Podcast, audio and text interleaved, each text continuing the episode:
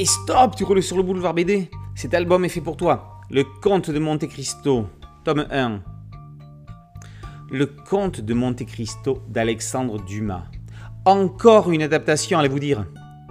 Plus de 23 adaptations au cinéma, 11 à la télévision, mais également en jeux vidéo, comédie musicale, en musique et même à l'opéra, et dans le 9e art. L'une des premières en bande dessinée date de janvier 1950, album paru préalablement en épisode dans le journal L'Intrépide de février à juin 49.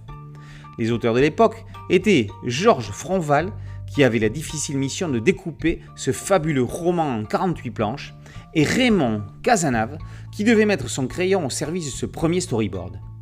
Cette adaptation s'est inspirée en fait plus de l'adaptation cinématographique de Claude Dolbert que du roman initial d'Alexandre Dumas.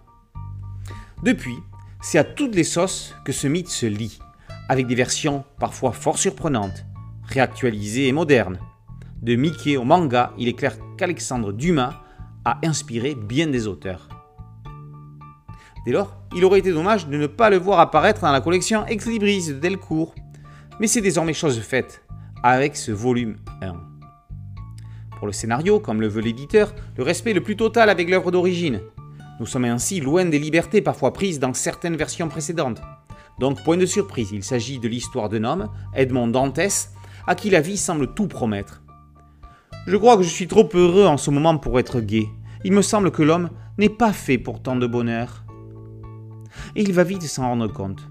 Emprisonné injustement, car trahi par trois amis et servant les ambitions d'un jeune substitut du procureur du roi, sa chute en enfer ne fait que commencer. Et pendant que ces derniers grimpent les échelons de la société, de la réussite et de la gloire, lui pourrira pendant 14 ans dans le sinistre château d'If. Il perd tout. Son avenir de capitaine à bord du Pharaon, sa belle fiancée Mercedes et même son père qui mourra de désespoir. Sa rage et sa volonté de vengeance seront aidés par un autre prisonnier, l'abbé Faria, et son fabuleux secret. Ce premier volume s'arrête au moment où Dantès s'apprête à monter à Paris.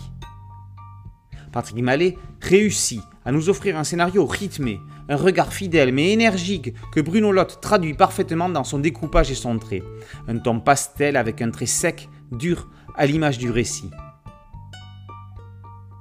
Patrick Mallet n'en est pas sa première adaptation littéraire.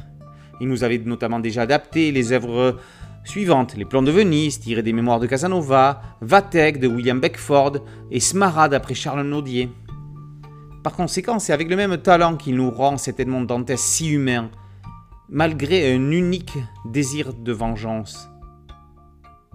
Le découpage du roman n'est pas trahi par le crayon de Bruno Lotte, et les couleurs de son fils Corentin, toute l'intensité du récit et surtout l'âme torturée d'Edmond Dantès ressortent dans ses visages émaciés de prisonniers, puis glacial et mortifère de comte de Monte Cristo.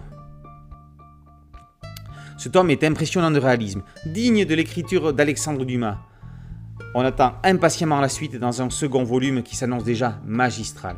Car comme le disait l'abbé Faria, il avait désormais infiltré dans le cœur de Dantès un sentiment qui n'y était point, la vengeance.